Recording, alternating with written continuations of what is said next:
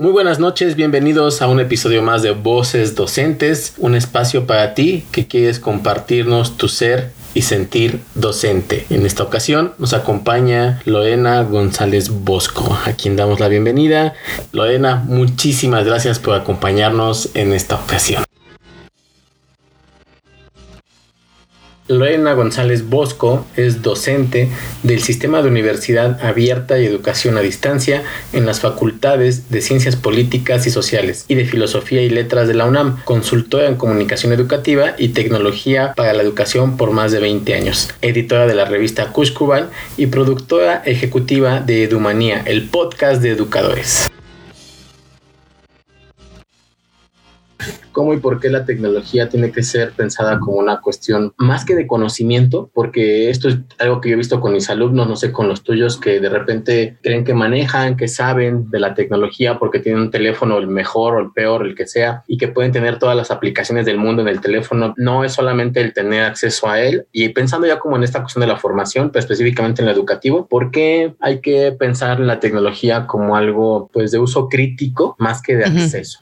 más que de acceso que, tiene que ver un poco con, si lo vemos en cascada, de arriba hacia abajo, con esta cuestión, por ejemplo, de aprender en casa, que mm. mi paréntesis, tú y yo lo hemos comentado, me da pena algunos programas de aprender en casa cuando ves que el ILCE y DGTV hace años hacían programas un poco más creativos. Entonces, sí, sí, sí es un poco decir, híjole, pues, ¿qué pasó con la historia? Y ahí donde dices, si no la conocemos, estamos destinados a cometer los mismos errores y aquí estamos viendo algo muy claro. La pregunta sigue siendo la misma, ¿Qué estamos haciendo con la tecnología en lo educativo? ¿Cómo nos estamos formando en ello? Que no está trascendiendo como debería o que estamos teniendo un hueco ahí. ¿Tú cómo lo has vivido? Esa sería una primera pregunta a ti. ¿Cómo has vivido estos procesos pandémicos y no pandémicos en la tecnología ahora que ya estamos en la pandemia y que pensamos que iba a durar 15 días? Fíjate que ha sido un proceso interesante porque, bueno, yo dedicada desde hace muchos años al uso de la tecnología y de llevar a otros a utilizar la tecnología para la educación, con lo que no contábamos de repente era con esta idea del Zoom, ¿no? De, necesariamente tenerte que posar en una cámara en un tiempo sincrónico, ¿no?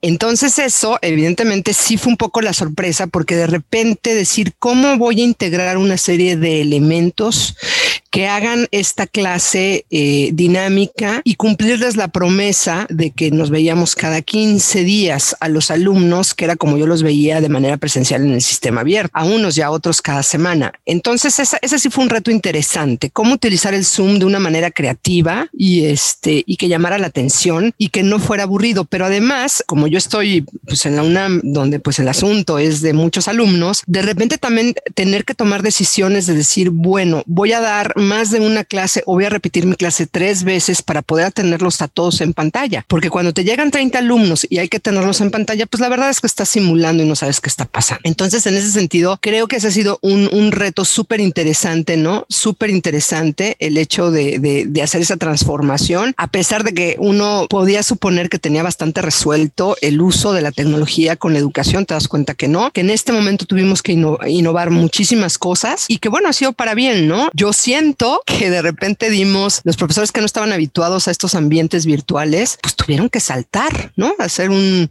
un salto triple mortal y adaptarse en muy poco tiempo para poder ir salvando los ciclos escolares. Si uno en la educación superior, que más o menos ahí lo tenía este, contemplado y, y, y tiene los instrumentos para hacerlo, pensemos en educación pública de este país en educación básica, donde este desafío pues se volvió titánico, ¿no? Eh, logramos un gran avance. Ya le entramos como docentes mexicanos todos como se puede. Y bueno, también pues lo que tuvo que salir a la luz, pues esta tremenda brecha digital que tenemos de acceso, de conectividad, de precios, ¿no? De Internet. En fin, mucha luz nos ha dejado esta pandemia, pero que lo debemos ver como oportunidades, ¿no? Como ventanas de oportunidad. ¿Cómo podríamos hacer ver tanto a otros colegas como a personas o docentes en formación o aquellos que no tienen la parte técnico-pedagógica, digamos, un poco aprendida o prevista, que pudieran apropiarse de ello con este enfoque crítico, ¿no? Como bien dices tú, para no simular la clase, sino para ver que realmente se cumpla el objetivo de aprendizaje y no necesariamente solamente tener N cuadritos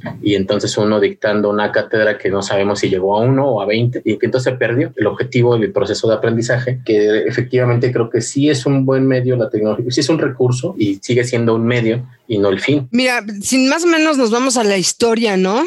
De, la educación a distancia, que bueno, se ha venido evolucionando hasta llegar a lo que tenemos hoy, ¿no? Que es la educación en línea, virtual, pues evidentemente estábamos, estábamos en modelos conductistas, ¿no? Y entonces en, este, en todo este tiempo, al menos en lo que va de finales del siglo XX y, y, estos, y estas primeras dos décadas del siglo XXI, pues hemos tratado de meter asuntos constructivistas para que justamente no se quede todo esto en una sola replicación de, conocimientos, ¿no? Sino de buscar estrategias que nos lleven al constructivismo, a la colaboración entre pares, ¿no? Que es parte de esto, a que los aprendizajes significativos. Entonces, creo que ese, ha sido el gran reto, pero, pero aún así seguimos teniendo un gran montante conductista. Eso es difícil de superar porque sí sigue habiendo una norma de evaluación en general de tipo conductista, de me vas contestando opción múltiple, este, y sigue siendo eh, buscando, ¿no? Y, y cada vez es más fácil por el mismo desarrollo tecnológico de la inteligencia artificial, ir poniendo respuestas y que te vaya contestando la máquina, ¿no? Esta automatización del conocimiento, ya me dirán los psicólogos y los pedagogos, si no, está teniendo esta, esta zona conductista y eso es lo que estaríamos pues tratando de, de, de tratar de aparejar en la tecnología, ¿no? Cómo tener este sinfín, darle cabida para el hacer de las teorías que son constructivistas, eh, estilos de aprendizaje, en fin, todo esto que ha salido en los, en, en, en los últimos años y poderlo aplicar con la tecnología. La tecnología pues también busca esta automatización.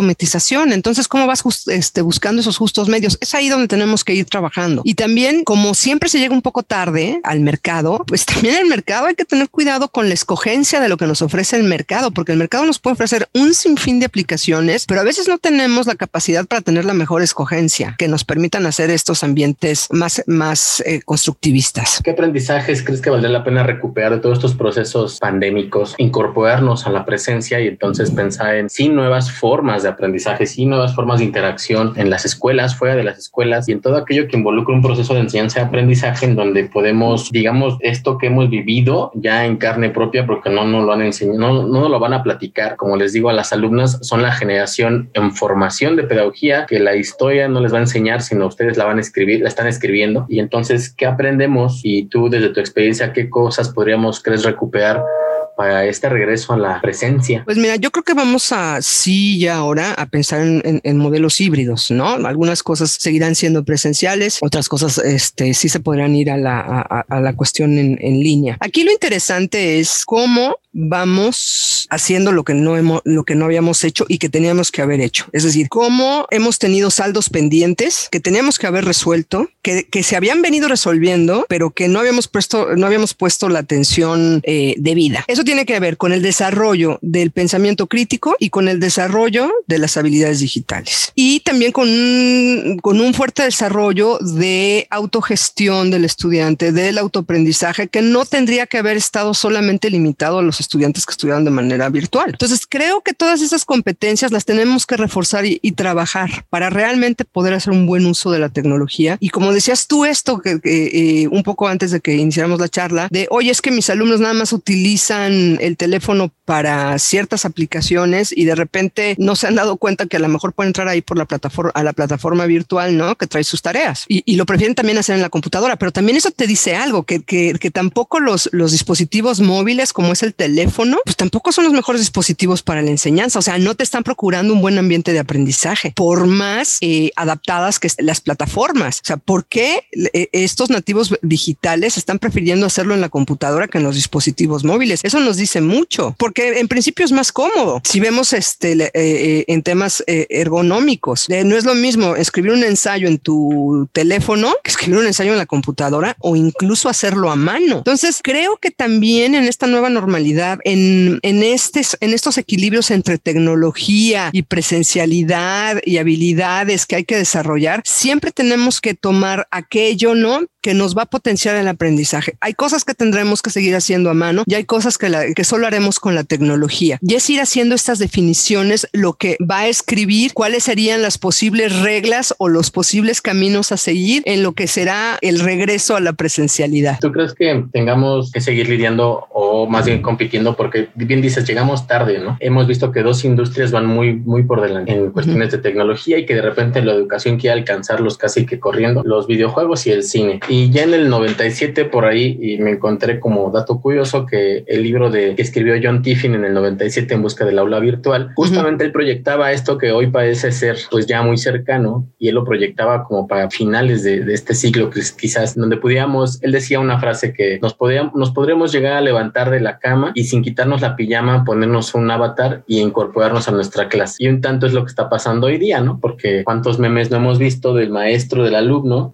tiene la camisa, la camiseta, la, la etcétera, y, y, y realmente anda en shorts, en pijama, y atrás un fondo virtual que podemos hacer, como bien decías tú, al enfrentarnos al utilizar Zoom. Y entonces resulta que, que, ya no está tan lejano esto, ya hay muchas cuestiones que interactúan hoy día en esas tecnologías, pero que de repente la autoridad, la, y hablamos de autoridades desde la parte gubernamental hasta la parte que hace la gestión en las instituciones públicas y privadas, pues no sé qué tanta apertura han visto a estas cuestiones y cómo, cómo ayudar a que los miedos y las inseguridades disminuyan. Sé que es un gran reto, una gran pregunta, y que ellos ayuden a gestionar que esto fluya más, porque bien dices que al regreso de la presencia tendremos que aprender incorporar cosas y otras, ¿por qué no? Pensar que sí, que van a tener que seguir en la virtualidad y que efectivamente el alumno tenga que tener sus tiempos de, de estar en casa y poder abrir su computadora o prender su computadora según sea el caso, porque efectivamente pues no es tan cómodo ni ergonómico estar en el teléfono celular ni leyendo ni tomando una clase. Si hablamos de tomar apuntes y escribirlo, pues mucho menos. Y, uh -huh. y esto también tendría que ver con la sensibilización de la autoridad, de la persona que gestiona, para que tampoco vean o tampoco generemos nuevos mitos, como aquel mito de que la educación a, a distancia en algún momento se decía era más barata, más accesible, se podía tener mayor cobertura. Pues oh sorpresa, cuando empezó a ejercerse se dieron cuenta que los grupos grandes no eran efectivos y que uh -huh. atender a 30 a distancia, pues, si se multiplica por 30 la chamba para el maestro, o también sensibilizar esta parte de la toma de decisiones, digamos, en cuanto a que la tecnología aún pues no está donde quisiéramos, ¿no? Bueno, la tecnología sin duda te pone una forma de trabajo, ¿no? O sea, te da herramientas para que tú puedas este, diseñar una forma de trabajo más, eh, más automatizada de ciertos procesos, sí, pero, pero nada más. O sea, pero esta, esta parte que, que sigue requiriendo ser personal, pues eso es ahí donde nos tenemos que aplicar. Además, hay otra cosa que me estás preguntando y que estoy alcanzando a visualizar también, que tiene que ver con las administraciones escolares, con la forma de trabajo de los docentes y con los controles que se, bus que se buscan. Cuando nosotros estamos en una plataforma, eh, sea Moodle, Blackboard, eh, Google Classroom, o sea, todas estas plataformas que hay, ¿no? De, de, administración de contenidos, que le están diciendo, ¿no? A las autoridades, ¿cuántas veces entraste? ¿Cuánto, cuánto tiempo estuviste ahí? Este, ¿Cuánto te tardaste haciendo una actividad? Aunque hayas empezado la actividad, te hayas ido a desayunar y hayas regresado, ¿no? Pero el tiempo lo siguen contando y van sacando una serie de, de, de estadísticas que les van perdiendo tener controles, a mí me parece de cierto punto errático. ¿Cómo vas a confirmar que alguien que estuvo 10 horas eh, frente a computadora eh, eh, va a saber más que uno que estuvo dos, cuando el que tuvo dos, pues sí realmente se, se, se abocó a hacer la actividad y el que estuvo 10 no, no, no es que se haya tardado 10 en hacer la actividad, es que dejó abierta la computadora y se fue a hacer otra cosa. Entonces también son controles subjetivos en ese sentido. Pero luego resulta que estas mismas plataformas te dan un control que te dice, es que usted nada más va a hacer la actividad, un cuestionario solamente lo va a resolver en 10 minutos. Y, y, y si tú no tienes esa capacidad, no me estás respetando mi capacidad, porque a lo mejor yo ese cuestionario lo voy a hacer, no me voy a parar, pero no lo voy a hacer en 10 minutos. A lo mejor me tardo 15 y ya perdí. Entonces, esto es, es ahí donde te digo que el conductismo no, sí está. Y entonces, ¿cómo vamos a hacer estos sistemas más libres para cada estilo de aprendizaje? Eso me parece que es muy, muy, muy importante. Y por otro lado, ¿cómo las instituciones eh, tendrían que estar definiendo dinámicas interesantes tanto para la institución como para todos los que colaboran en ellas de, de dinámicas de teletrabajo, sea en la educación o sea en cualquier cosa. Ahora, si el futuro es el teletrabajo o gran parte del trabajo se va a hacer vía teletrabajo, ¿qué habilidades estamos desarrollando desde la escuela para enfrentar esa realidad? Que eso fue lo que pasó también con la pandemia, que de repente todo el mundo empezó a entrar en el teletrabajo y no sabía ni cómo hacerlo. Y entonces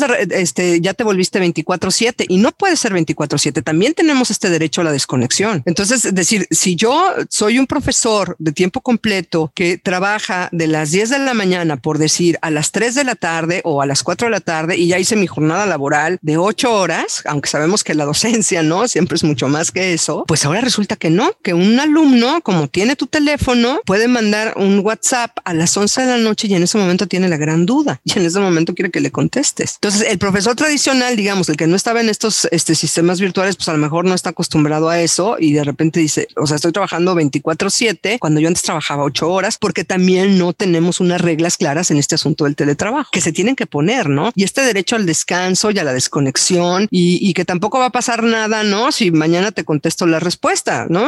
¿no? No pasa nada. Pero también tenemos que empezar a jugar con esta parte de la misma ansiedad que provocan toda, toda esta eh, normalidad tecnológica, por decirlo así. Hemos dado cuenta que pues no, o sea, tengo justo el derecho a desconectarme y otra vez, y, oh, lo que habíamos mencionado un poco antes de la charla, ¿no? La parte de la historia. Sí creo que es importante o resulta importante revisar la historia de la tecnología y de la educación a distancia en particular porque de repente nos han vendido algo que es educación híbrida o a distancia como lo que no es. Claro, este claro. asunto de meternos en la sincronicidad le han llamado híbrido cuando sabemos que no es por ahí, cuando uh que hay un montón de elementos para que así lo sea, pero sí los profes creo que han caído algunos en la angustia que este pudiera ser pues un espacio quizás de catarsis, quizás también de, de, diálogo para encontrar las estrategias para autogestionarnos y como lo hemos o quienes hemos tenido cierta experiencia previa a la pandemia esto, dicho en que pues hay una ventana de respuesta, ¿no? Y como dices tú, no pasa nada si te contesto mañana, o sea, es día que sea en la noche, si te contesto hoy, mañana, incluso pasado mañana no pasa nada. Recordemos aquellas clases pues un poco más típicas o tradicionales donde le preguntábamos al maestro ya en la universidad, digamos, la duda de la clase el martes y nos contestaba hasta la siguiente clase que podía ser jueves o viernes. Pasaban más de 24 horas y no pasaba nada. Y no se pasaba nada.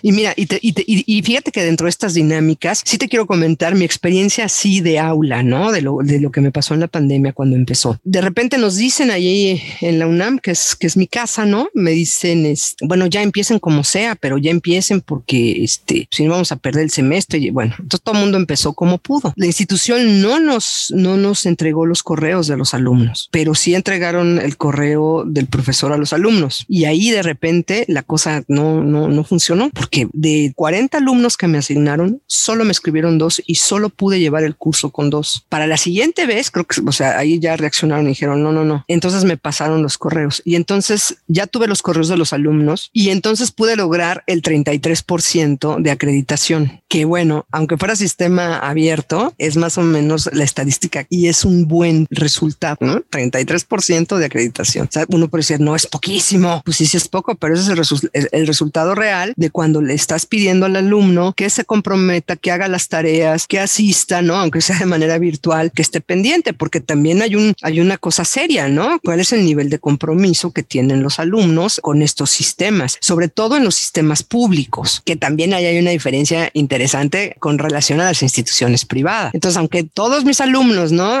Este, decían tener conectividad, eh, etcétera, etcétera, pues no se conectaban y, después yo hasta salí este, acusada de que no los había atendido y dije, pero pues ¿cuándo fue que me escribiste para, para poder, este, poder atenderte? Entonces también, ¿no? Hay que mejorar estos procesos de, comunicación institucional y que se tengan esas mínimas herramientas como el correo, solamente el correo electrónico de los alumnos para, para podernos comunicar con ellos, porque sí, lo que yo sí percibo, ¿no? Es que es el maestro el que, eh, el que tiene que llamar a los alumnos. Al alumno le está costando ir, le está costando ir. Entonces el, el, el maestro tiene que tener esta herramienta para decirle, métete a la clase, estate en la, y mantenerlo en la clase, no solamente métete, mantenerlo lo suficientemente interesado para que todos logren el objetivo, tanto los alumnos como el maestro. Esas son como de las estrategias, esas son de las cosas que hay que hacer. Y en estas dinámicas tuve que hacer para ya la, el, el, el, semestre que continuó y fue la manera, ¿no? Como los pude tener dentro, pero con reglas. Tú me puedes escribir, pero yo te voy a contestar hasta el día siguiente si me escribes este, después de tal hora por este derecho a desconexión y se los expliqué y ellos estuvieron también de acuerdo. Entonces, sí, bueno, ya te levantas, ves las preguntas y pues ya las contestas pero no vas a estar contestando a las 11 de la noche. Tiene que haber reglas en esto, ¿no? Se tiene que hacer, que es una cosa que, que se habla mucho, ¿no? En, en, en, en términos de de ciudadanía digital, que es la etiqueta de cómo nos vamos comportando utilizando la tecnología. También hay que trabajar en eso muchísimo. Justo coincido contigo. De repente caímos en una ansiedad de 24/7. Estrenando sección. Para saber, durante la pandemia se ha evidenciado la falta de conectividad. ¿Y tú qué alternativas implementaste, colegas y estudiantes, para poder aprender? Sí, creo que eso es bien importante retomarlo para que justo no caigamos en, en, cuestiones de saturación, de que nos volemos los tiempos personales, que haya una coordinación, como dices tú, que logremos los objetivos, de que nos podamos levantar, ver las preguntas de nuestros alumnos y entonces contestarlos, ¿no? Me decía por ahí un maestro, algo que a mí me ha funcionado muchísimo, y esto me lo decía hace unos un par de años, es que me levanto y le doy 10 minutos a la plataforma y contesto las preguntas de los alumnos y entonces me ahorro mucho tiempo a que si le dedicara todo el día, digamos, un solo día para contestar lo que corresponde al trabajo en línea. Entonces, sí, la constancia evidentemente es eficiente, pero también la organización de, de nuestros tiempos y el respeto a ellos, ¿no?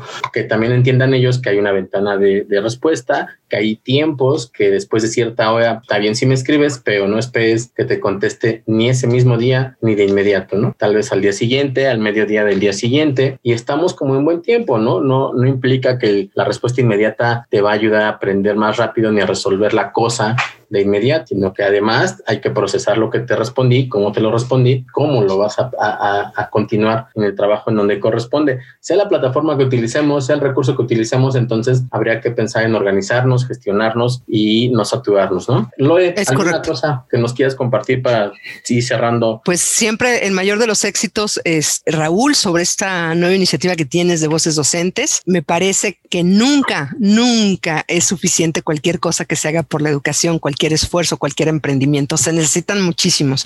Yo por ahí tengo como siempre la consigna de pensar, ¿no? Y de hacer, no solamente de pensar y de hacer, que mientras más llenemos el Internet con este tipo de contenidos, vamos teniendo mejores esperanzas para el desarrollo pacífico de la humanidad. Pues que no sea la última vez que te escuchemos por acá, además de los espacios en donde te podemos escuchar, que por ahí tenemos Edumanía un poco lenta, pero sabemos que es uno de tus proyectos que ah, está ahí, es está uno, funcionando, sí. que está latente, que tiene cosas ya en la nube, como bien dices tú, hay que dejar la evidencia ahí y que nos espero, nos pongas al día cuando reinicie. Claro que sí, claro que sí, para que, para que vayan para allá, que es otro esfuerzo diferente, pero este que todo suma, todo suma y tiene que seguir sumando. El que nos vayamos conectando así nos va permitiendo a todos ir sumando, ir poniendo puntos de partida comunes y ver todo lo que nos falta por hacer, ¿no? Todos los días hay un nuevo reto, simplemente con el hecho de reflexionar sobre el acto educativo. Pues bien, Loe, muchísimas gracias. Si nos quieres dejar alguna cosa donde te podamos escuchar, ver algún contacto, alguna cosa. Bueno, yo mi correo es lgobo,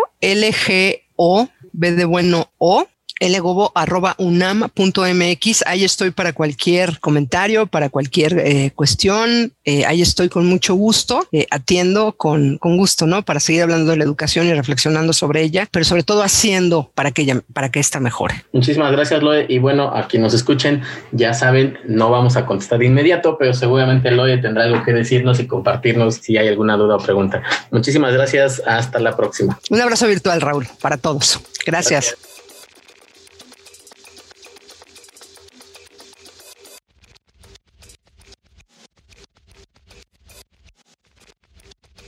Nos escuchamos pronto con otras voces docentes. Agradecemos a Lorena González Bosco por haber compartido su experiencia el día de hoy.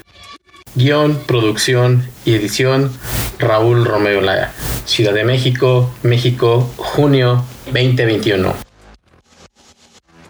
Nos vemos pronto.